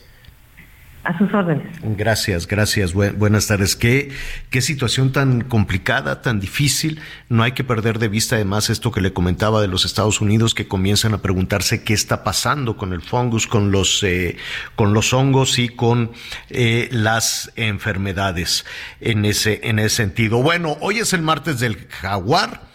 Vamos a ver si Laida Sansores, la gobernadora, habla de los eh, funcionarios y de la senadora de Morena que fueron este, sorprendidos agarrando, agarrando dinero, em, eh, al parecer en una oficina por allá en, en, este, en Campeche, unos días antes de las elecciones, una elección que además, recuerde usted que estaba cerradísima, pero no es el único tema este, no es la única denuncia, porque antes de irse a Campeche, ella fue la, la titular en la, todavía no era alcaldía o ya era alcaldía, no sé, en la... Sí, ya era alcaldía, sí, ya era alcaldía. Ya era alcaldía la Álvaro Obregón y ahí pues hay investigación a un sobrino de ella por un tema de unas obras y los departamentos, en fin, ¿no? Dejó algunas situaciones acá y si no me equivoco ya presentaron denuncia también en la Ciudad de México, Anita. Así es, pues Lía Limón, la alcaldesa de Álvaro Obregón, este, pues acudió a la Fiscalía de la Ciudad de México para interponer una denuncia por los malos manejos en la alcaldía durante la administración de Laira Sansores. Esto eh, quedó de hacerlo al filo de las 12 del día e incluso iba a eh, transportar, digo, a transmitir vía Facebook por su Facebook este momento. Eh, entonces, pues bueno, a ver, a ver qué sucede, Miguelito. Esta es una nueva denuncia, ¿eh? Esta no solamente tiene que ver con el sobrino, esta es una no, nueva es una nueva denuncia, sí. Nueva denuncia. A raíz de estos videos, pues ya se habla de, de estos malos manejos que hubo en la alcaldía durante su administración, porque todavía ella no dejaba la alcaldía para las para empezar con la campaña y veremos si hay algunas denuncias. Este fue un reportaje que presentó la periodista Fátima Monterrosa en eh, Televisa, donde pues deja al descubierto que el secretario de Educación, Raúl Arón Pozos, andaba agarrando dinero en esta oficina. Eh, también el jefe de la oficina de la gobernadora, Laida Sansores, se llama Armando Constantino, también andaba agarrando dinero o se lo ponían ahí en la mesa y se lo llevaba. Y la senadora Abreu, Rocío Abreu, que al parecer ella dijo que agarró ese dinero para pagar impuestos, pues yo no sé si tú puedes llegar con fajos de dinero a, a pagar impuestos. Ella al parecer ese fue a bote pronto la respuesta que dio de que es una situación que se tiene que investigar independientemente de lo que se diga en Palacio Nacional, que es una estrategia, que son los conservadores, que ya, ya ve siempre ese, ese argumento. Hay que recordar que la competencia estuvo muy cerrada previo a la elección para gobernador. Daniel Barreda es el coordinador de Movimiento Ciudadano en Campeche y me da muchísimo gusto saludarlo. Daniel, ¿cómo estás? Buenas tardes. Buenas tardes, Javier. Igual un gusto saludarte aquí desde Campeche. Oye, ¿ya tienen noticias de esta situación? ¿Qué opinas? Pues lo que hemos visto desde ayer, desde la noche que nos presentó en punto, ¿no? Videos donde sale el secretario de Educación, donde sale Rocío Abreu y donde sale el jefe de la oficina de la gobernadora. Pero hay algo que puntualizar, Javier. Mira, en el video que vimos anoche en el programa del punto sale el secretario de Educación, Raúl Pozos Blanc, diciendo que esos videos son del 2017, 2018, cuando era senador de la República. En esa fecha era gobernador Alejandro Moreno. Entonces aquí también había que preguntarle a Alejandro Moreno si él le dio algunos bajos de dinero aquí a... ¿No había un interino? ¿No había un interino? En el, en el 2017-2018 todavía, todavía no había pasado lo de el interino. Pero a lo que yo quiero llegar, que eso que comenta el senador es totalmente falso, porque aquí sabemos en todo Campeche que Alejandro Moreno y Raúl Pozos pues son, son enemigos públicos, ¿no? Entonces es eh, totalmente falso que en el 2017-2018 haya pasado eso, ¿no? No se podían ni Entonces, ¿cuándo pasó? ¿Cuándo pasó? Pues, eh, y por otro lado, quiero comentar igual, pues la senadora Rocío Abreu, ¿no? Eh, dice que recibe dinero este eh, en cash, ¿no? Entonces hay que ver de dónde viene esta procedencia. Todo esto nos indica, Javier, que realmente pasó, como bien lo dice el programa en punto, que pasó en mayo de 2021, a un mes de las elecciones, cuando Carlos Miguel ahí era gobernador eh, con esto nos termina de confirmar que ahí se ayudó a Morena a llegar a la gobernatura. Y esto pues es un presunto delito electoral, ¿no? Hay que ver de dónde salió ese dinero que se maneja en cash. De igual, de igual manera, Javier, comentarte que pues Morena con esto exhibe la corrupción actual que hay en este gobierno. Son los mismos personajes de esa época y los mismos personajes de ahorita robando dinero, robándole dinero a los mm. campechanos del, del, erario público. Oye, ¿van a hacer algo? ¿Van a presentar alguna denuncia? Sí, eso estamos ahorita checando con nuestros diputados que tenemos aquí de la bancada naranja para presentar, ya lo estamos checando con los abogados, pero también pedimos la actuación de la Fiscalía Anticorrupción y la Electoral que investiguen, que se esclarezca de dónde salió esa cantidad de dinero mm. y a dónde fue destinada, porque es un serio daño al patrimonio de los campechanos. Oye, ¿y la gobernadora ha dicho algo? Hasta ahorita yo no he escuchado ningún posicionamiento de la gobernadora. Hoy es el famoso martes del jaguar, seguramente ahí eh, va a comentar algo. Y yo quiero decirte algo, Javier. En Movimiento Ciudadano estamos sumamente orgullosos de lo que hicimos en la elección del 2021. Y con esto estamos convencidos que las elecciones a la gobernatura las ganamos contundentemente, jugando limpio. Mm, Eso es evidente que con... ¿Sí?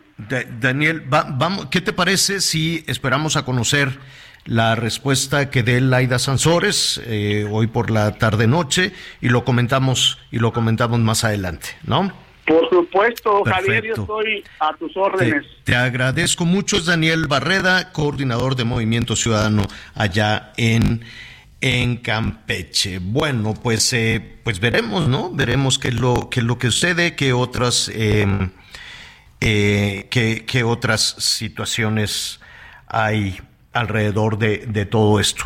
Oiga, y rápidamente, porque luego nos tenemos que ir al corte, pues siguen ahí las, las declaraciones, ¿no? De Edgar Beitia, pues está involucrando a, a Calderón. Dice que le dieron órdenes de proteger al Chapo. Así es, Miguel. Sí, es lo que está declarando. Edgar Beitia eh, declara que supuestamente hubo una reunión con el entonces gobernador en donde supuestamente a él se le instruyó que tenía que proteger al grupo de Joaquín El Chapo Guzmán. Específicamente señala que durante la llamada guerra contra el narco, bueno, dice que eh, él en el gobierno de, de, de, de Sandoval apoyaban a los Beltrán Leiva, pero después de una reunión con Calderón le dijeron que ahora pues tenía que apoyar al grupo de Joaquín El Chapo Guzmán. Esa es la declaración en este momento que se está dando a conocer desde Estados Unidos, por parte, bueno, pues de toda la cobertura que se está dando, de la que hizo Edgar Beitia. Pero bueno, yo sigo insistiendo, ¿eh? aunque ahí en las redes de repente se enojan conmigo, checando las fechas, este Edgar Beitia no fue no fue fiscal en la época ni de Calderón. Mm ni mucho menos en la época de García Luna. Él llegó al cargo hasta el 2013, señor. Oye, pero es lo que dice. Pero a ver, este, yo ya, ya no entiendo. En, en este tema de los cárteles, el cártel de Sinaloa es distinto al. ¿No tiene nada que ver con el Chapo? Muy bien. Eh, cuando el cártel de Sinaloa fue más fuerte, por llamarle de alguna forma, cuando tenía la influencia más importante, Javier, estaba conformado por los hermanos Beltrán Leiva, estaba conformado por eh, Juan José Esparragosa el Azul, también estaba la gente, incluso en su momento, del cártel de Juárez, en la zona de Guadalajara estaba Ignacio Nacho Coronel y posteriormente estaba también el cártel de Sinaloa de Joaquín El Chapo Guzmán.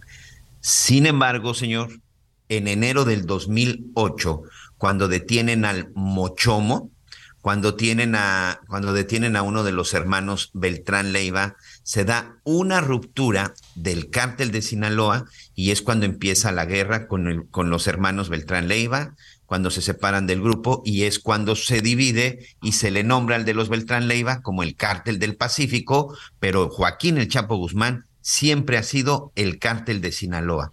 Es decir, si hubo un momento de ruptura, es cuando personajes como la Barbie, es cuando personajes como el Grande, eh, por supuesto, eh, Arturo Beltrán Leiva, el Barbas, eh, Alfredo Beltrán Leiva, el Mochomo, que finalmente es el que provoca esta ruptura, es cuando finalmente ellos están y empiezan la guerra contra el Chapo. Porque Arturo Beltrán Leiva siempre señaló como un traidor a Joaquín el Chapo Guzmán y dice que el Chapo Guzmán fue quien filtró y entregó la información para que detuvieran a su hermano Alfredo en la zona de en la zona de Sinaloa. Sí fueron socios, sí fueron cómplices muchos años, pero a partir de enero del 2008 se da esta ruptura y esta guerra que derramó mucha sangre en el país, señor. Bueno, bueno, pues eh, ahí está, es un tema que sigue que sigue en desarrollo, ¿no? Veremos eh, cuáles, eh, cuáles son las pruebas, cuál es la argumentación, las fechas, en fin. Lo que sí, ya lo hemos eh, platicado en otras ocasiones, pues eh, cada, cada día se le va agregando un capítulo más a una película, ¿no? Cada día se le va agregando un capítulo más a una historia que hemos vivido los mexicanos desde hace muchísimo tiempo, pero parece que, que, que la memoria, que nuestra memoria es, es muy corta. Y por otro lado, eh, las eh, declaraciones o todo lo que se va eh, señalando por las fechas parece que es un pasado ya enterrado, ¿no? Parece que es algo que, que se vivió en algún punto, y, pero es, todo esto nos hace reflexionar sobre si todo esto todas estas complicidades, toda esta corrupción, toda esta violencia, todo este río de, de sangre, pues ha terminado, si se quedó como una pesadilla en la en el gobierno de, de Felipe Calderón, si se quedó como una pesadilla en la que estaría involucrado Genaro García Luna. ¿Y qué pasó con el gobierno de Peña? ¿Y qué ha pasado también con la violencia en la actual administración, ¿no? Parece, parece que hablamos como de, como de un pasado por allá de hace 18 años o, o 14, 15 años, en el que este que, que, se quedó ahí, ¿no? Como una costra terrible, dolorosísima para el país. Pero sí te llama la reflexión de si todo eso ya se acabó, ¿no, Miguel?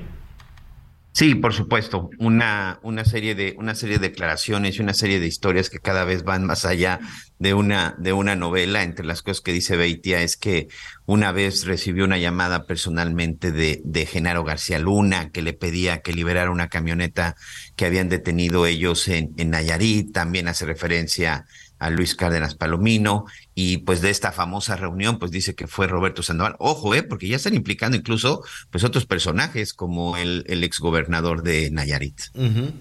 Así es. Bueno, pues veremos cuáles son las declaraciones y veremos qué les dice el juez, ¿no? Si ya, eh, ya le van a presentar algo de mayor sustento además de las declaraciones. Tembló en la Ciudad de México, hubo así un, eh, una sacudida extraña, rara. De eso vamos a hablar después de la pausa.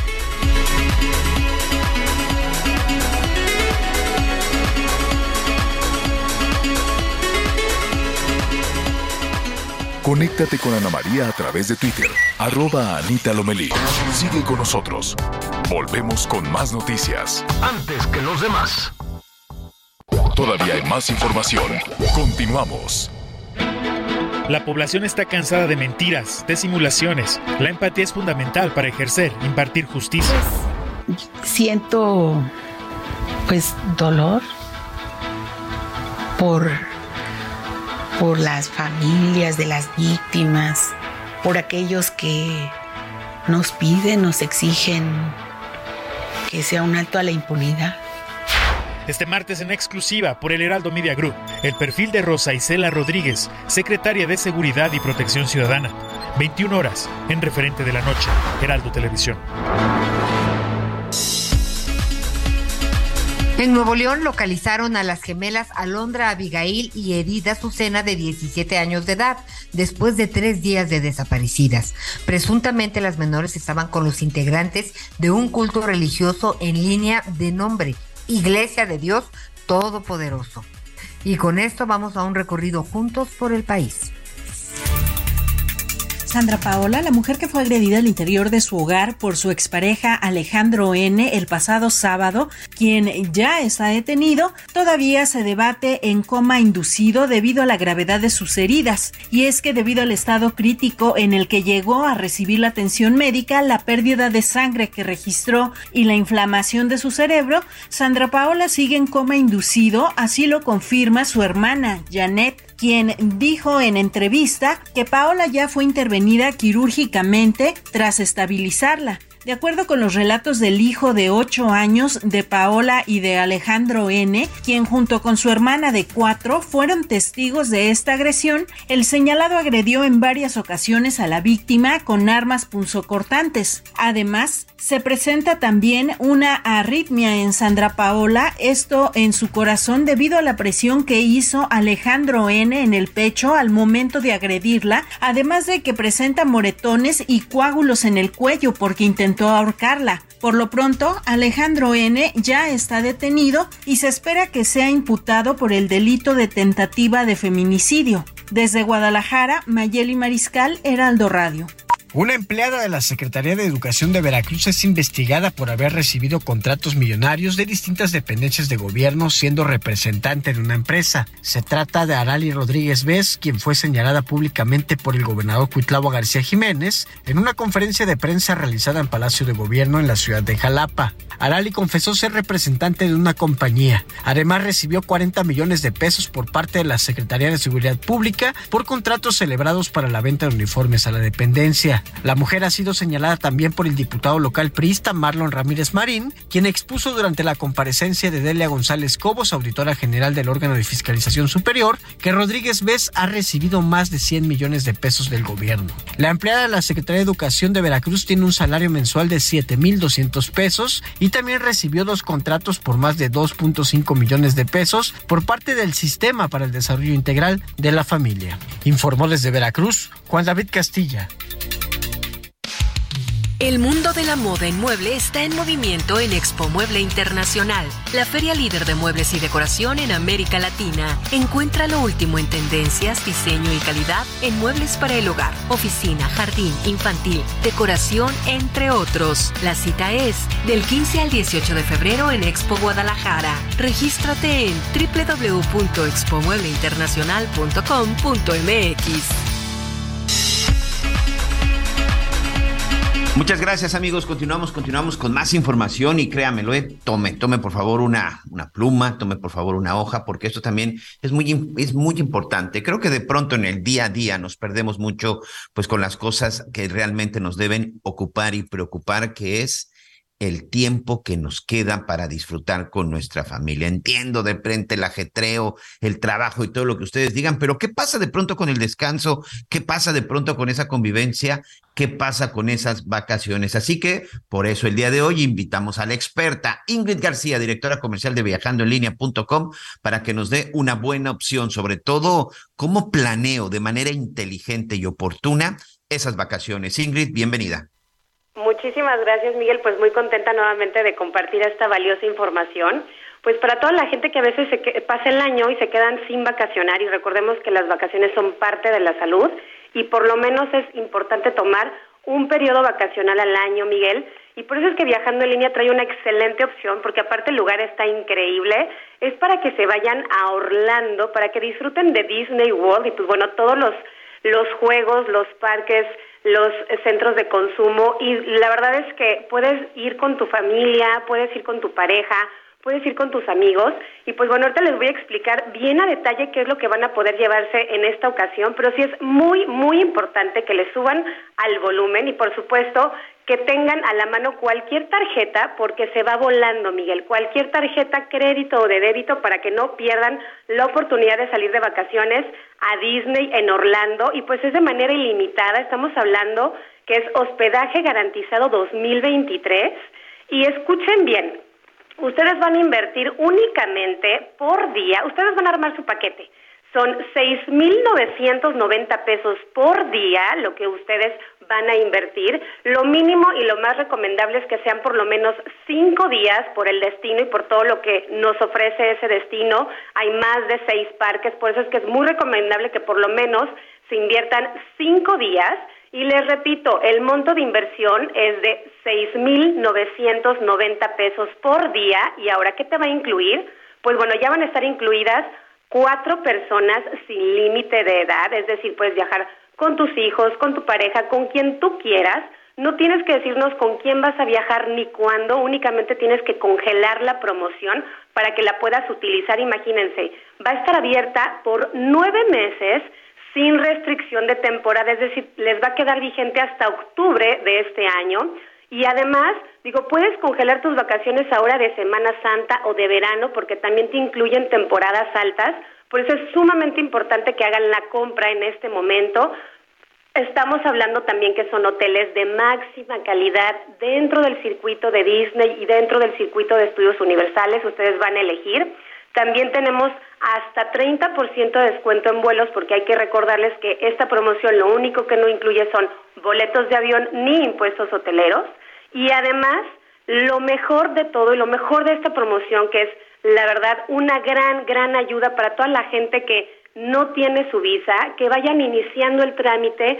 ¿Por qué? Porque solamente los primeros, las primeras 20 personas que llamen y compren y congelen la promoción, les vamos a dar una carta invitación, que es una carta consular, que les ha ayudado muchísimo con el trámite de su visa. Entonces, la verdad, puedes aprovechar ya para iniciar tu trámite de visa y aparte tener tus próximas vacaciones en Orlando, en Disney World. Y también la persona, en este, en este momento vamos a dar también los desayunos incluidos también para las 20 personas que llamen y compren y congelen sus días de vacaciones, van a tener todo esto de manera integral. Repito, van a ser cuatro personas de manera incluida, van a ser fechas abiertas hasta octubre del 2023 sin restricción de temporada, hoteles de máxima calidad dentro del circuito de Disney o de estudios universales, traslados a los parques, descuentos en vuelos y lo mejor, la carta invitación o carta consular para el trámite de su visa. Entonces, no se lo pueden perder de verdad. Ya ahorita voy a dar la línea de compra. Recuerden que es una compra 100% segura y tienen que comunicarse en este momento, Miguel, al 5520 001975. 5520 001975. Repito rapidísimo, 5520 001975, Miguel. Esa es una muy buena, es una muy buena opción, es una buena oportunidad, pero sobre todo estamos a tiempo, Ingrid. Esta parte de la, esta parte de la carta consular, créeme que además de que te ahorra mucho tiempo, te ahorra dolores de cabeza, es muy importante. Es, la verdad es que sí hemos tenido bastante aceptación con ese documento porque se avala que van con fines turísticos y pues bueno, básicamente ahí se especifica y esto va como parte del paquete vacacional. Lo único que tienen que, eh, ahora sí que tener en este momento es cualquier teléfono, cualquier tarjeta eh, participa que comience con cuatro o con cinco, comunicarse al 5520 001975 para que puedan congelar su próximo periodo vacacional a Orlando, Florida, nada más y nada menos que en Disney World y se vayan a disfrutar de todos los eh, estas simuladores y parques y tengan su fotografía con Mickey y pues bueno cumplan eh, le cumplan el sueño. a sus hijos y pues bueno que ustedes también como adultos uno la verdad es que disfruta muchísimo en ese lugar. Muy bien, pues ahí está. Muchas gracias, Ingrid García, de nuestros amigos de Viajando en Línea. Nos vamos a organizar y Ana María Lomelí se queda a trabajar porque nosotros nos vamos a Sí, nos vamos. Gracias. Yo quiero conocer Claro que sí, hasta Ingrid. luego. Gracias. Vamos a conocer ¿Tampoco Disney. conoces Disney, Javier, a la torre? Yo te llevo, conozco Javier. Disney. Eh, cumple 100 años, podemos armar, ar- ar- armar algo. Es Pero esto 100. aplica para el Disney de París también, el de Tokio. No, oye, ¿no? el de Pekín, el de China, el de Beijing. No, el de Beijing no quiero ir a Beijing. Guácala, no me gusta Beijing. Con todo respeto. Está bien cochino.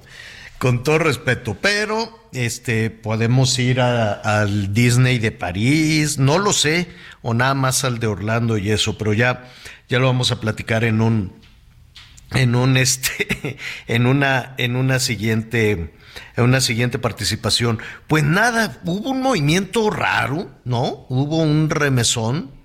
Este se sintió en algunas partes de de la Ciudad de México y decimos un remesón porque fue un sismo chiquitito, como, como que muy localizado en unas partes de, de la Ciudad de México, sismo en la capital del país, eh, hacia, ahorita le voy a decir exactamente qué, qué alcaldías eh, o qué colonias en la Nápoles, en San Ángel, en Miscuac, hubo esta, este sismo muy chiquitito, 1.5, magnitud 1.5, el epicentro a 3 kilómetros de Coyoacán, pues nada, pues eh, eh, vivimos en una... eh, el, el país está bajo cinco placas tectónicas, cinco, imagínese usted, y una compitiendo con la otra. Entonces todos los días tiembla, todos los días. Sucede que no, no son perceptibles, ¿no? Estamos sobre un, un territorio de alta, altísima sismicidad. Nuestro país, este, pues mire, cinco placas tectónicas y una faja de volcanes activos, muchos, pues no sé, no, sea, está hermosísimo, está muy bonito con sus litorales y sus selvas, sus mares, sus desiertos, que son unas cosas impresionantes, pero sí, sí con la naturaleza tenemos un, un tema con los volcanes y con las placas tectónicas. Así es que sí, nos estaban preguntando, oiga, ¿es verdad que tembló? Sí, sí tembló, pero pues fue un asunto, fue un asunto menor. Oye, Javier. De muy baja percepción, sí. Fíjate que la pregunta es, o sea, es dolorosísimo ver lo que sucede en, en, Turquía, más que sabemos, más que hemos vivido la experiencia del terror del momento y la tragedia que siguen los que, sigue durante los meses eh, pues para toda esta gente no y yo me preguntaba, bueno, pues ya se fue un avión de la Fuerza Aérea Mexicana con distintos equipos que son expertos en la materia y pues la verdad es que México siempre tiende la mano y hay que reconocerlo. Pero también pensaba, tenemos nuestro plan de familia, estamos listos para saber cómo actuar si tiembla en la oficina o en la casa, ya sabemos dónde ponernos, tenemos personas con discapacidad en casa, ¿qué hacer con ellas? Entonces, eh, al ver todo esto y, su, ver que, te tiembla poquito aquí y un jaloncito para allá, nos tiene que llevar a, a la acción. Este, no a la contemplación ni al horror, o sea, no, no, no, no. Nosotros sabemos qué hacer, pero sí es importante ponerlo en práctica. Definitivamente. Eh, eh, afortunadamente sí tenemos un tema en México de, ya muy, muy eh, manejado, pero no, no está de más hacer los simulacros, como tú muy bien lo señalas, hablar, hablar con la familia, ¿no? Decir, bueno, en caso de una situación fuerte, ¿qué, qué podemos hacer? ¿Qué, ¿Cuáles son los sitios seguros en casa? Y no está de más invitar a algún especialista, Anita Miguel, que nos recuerde, ¿no? ¿Qué es lo básico que tendríamos que hacer? El sentido común, pues desde luego por la experiencia, ya más o menos este, sabemos de tener los documentos eh, por cualquier situación en un, en un lugar seguro. ¿Y cómo, cómo le dicen los triángulos de vida? O mira, nada más, ya hasta se me, se me estaba olvidando, así se les llama, ¿no? Sí, sí, triángulos de vida este, que son importantes, Javier. yo ahora que tengo una nietecita, pues a mi hija le dije, dejas la pañolera bonita, chiquita, coqueta, y ahora vas a cargar esta, porque tienes que pensar que si Dios no lo quiera, tiembla, debes de tener leche en polvo aunque ya no tome. O sea, te cambia la mentalidad, Javier. pero es lo que siempre tenemos que estar alerta. Perdóname, Anita, pero bueno, en este caso, eh, en lo que haces referencia es la también la mochila de la vida, pero el triángulo de la vida es tener ubicado un espacio, sobre todo en tu casa, en donde en determinado momento, si cae un objeto, que tú te mantengas en un espacio que normalmente es así triangular y en donde, pues, si quedas atrapado, pues quedes ahí, pues, este, de tal forma que no te aplaste. Esa es la forma de ubicar el triángulo de la vida. Muchos lo hacen junto a un ropero, junto a un escritorio o incluso debajo de un escritorio, debajo de una mesa, si es posible. Esta mesa, por supuesto, que aguante o que soporte en caso de que llegara a caer, pues parte de la parte de la estructura de la casa.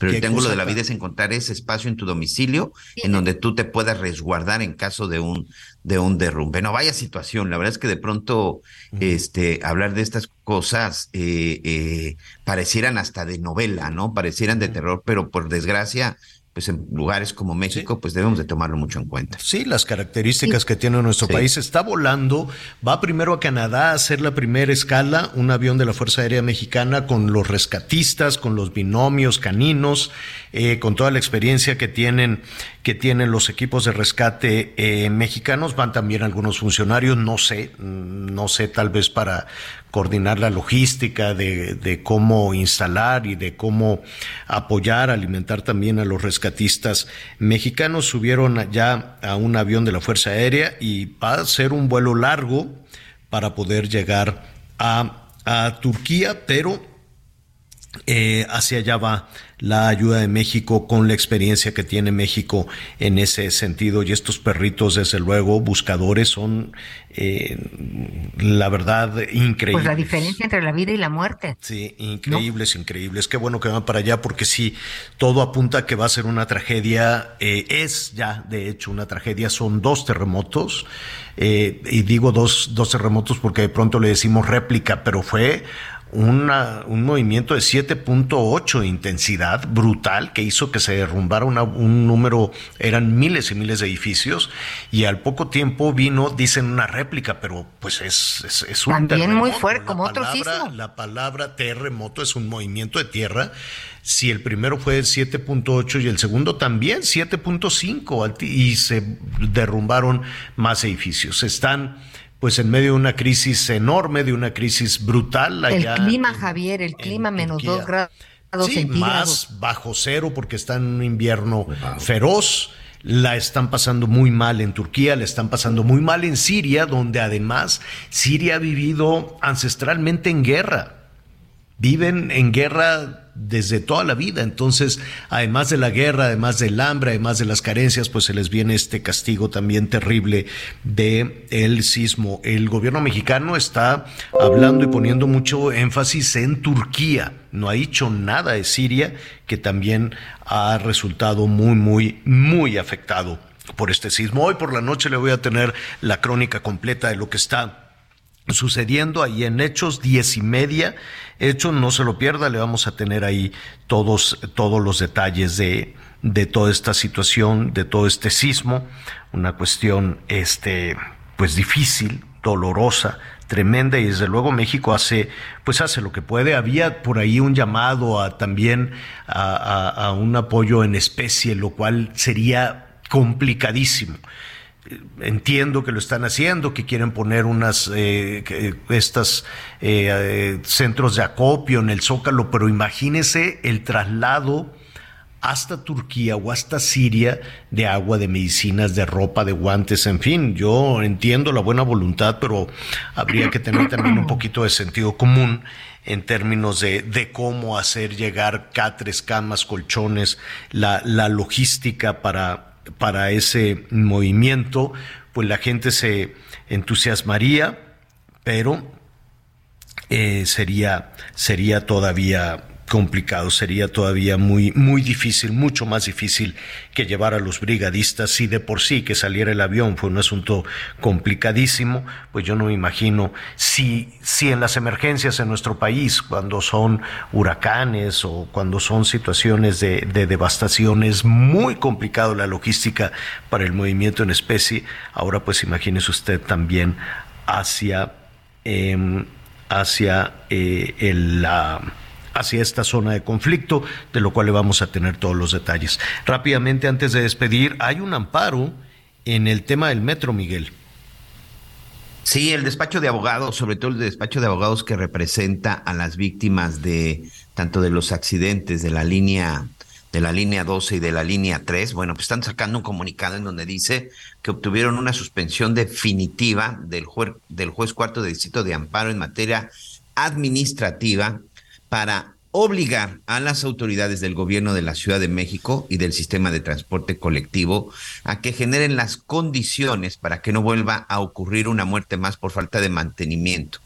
Eh, de acuerdo con este, bueno, de acuerdo con este, eh, de acuerdo con este amparo, bueno, pues están obligadas las autoridades del gobierno de la Ciudad de México y sobre todo los responsables del servicio de transporte colectivo Metro a darle mantenimiento, a supervisarlo y por supuesto a subsanar todas las fallas que se encuentren para que ya no exista ningún, eh, ningún tipo de accidente y sobre todo a comprometerse a que ya sea un servicio eficiente y que no tenga tantos problemas. Es decir, que ya con este amparo, en caso de que se llegara a encontrar pues alguna anomalía, alguna deficiencia por falta de mantenimiento, pues ya podríamos incurrir en cuestiones legales, ¿eh, señor?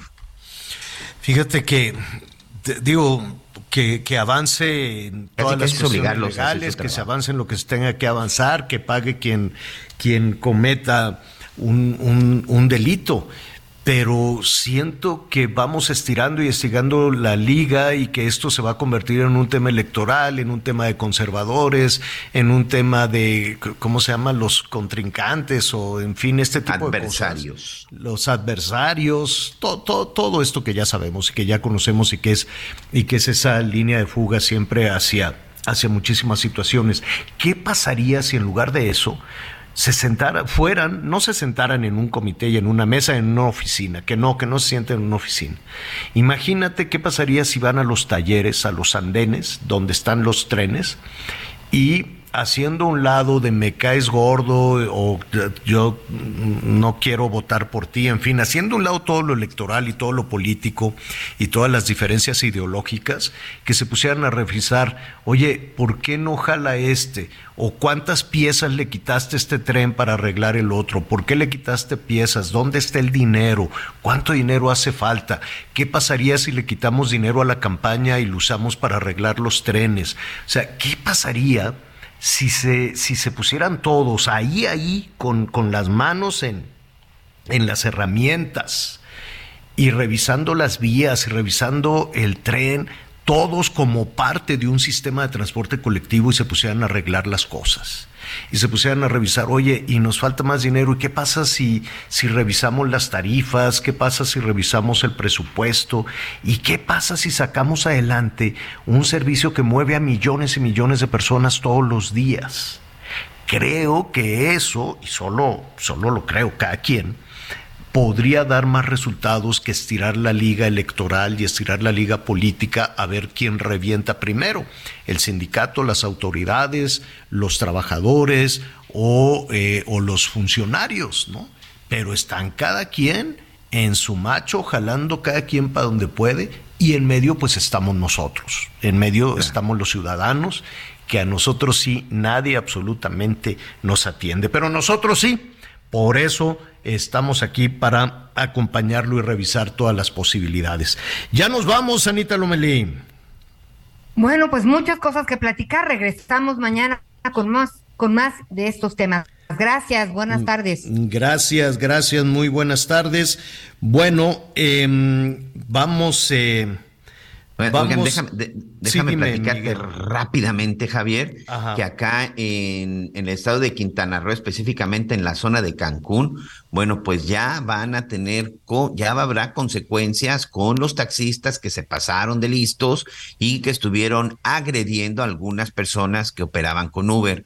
Va a empezar el retiro de concesiones y por lo pronto también en Chetumal ya se aprobó que algunos de estos autos ya puedan empezar a trabajar. Esperemos que poco a poco se empiece a abrir ya este asunto de las plataformas digitales en el estado de Quintana Roo, porque vaya que ha estado ocasionando muchos problemas, sobre todo para el turismo nacional y extranjero, señor. También estirando la liga. Gracias, Miguel.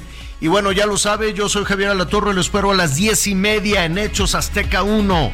Se va a poner muy bueno.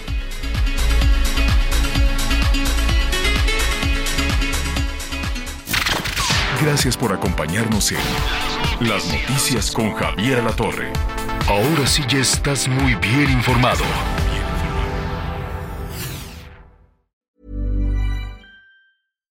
When you make decisions for your company, you look for the no-brainers. And if you have a lot of mailing to do, stamps.com is the ultimate no-brainer. It streamlines your processes to make your business more efficient, which makes you less busy. Mail checks, invoices, legal documents, and everything you need to keep your business running with Stamps.com. Seamlessly connect with every major marketplace and shopping cart. Schedule package pickups and see your cheapest and fastest shipping options from different carriers. With rates up to 89% off USPS and UPS rates. And with the Stamps.com mobile app, you can take care of mailing and shipping wherever you are. Make the same no-brainer decision as over 1 million other businesses with stamps.com. Sign up with code program for a 4-week trial plus free postage and a free digital scale. No long-term commitments or contracts. That's stamps.com. Code program.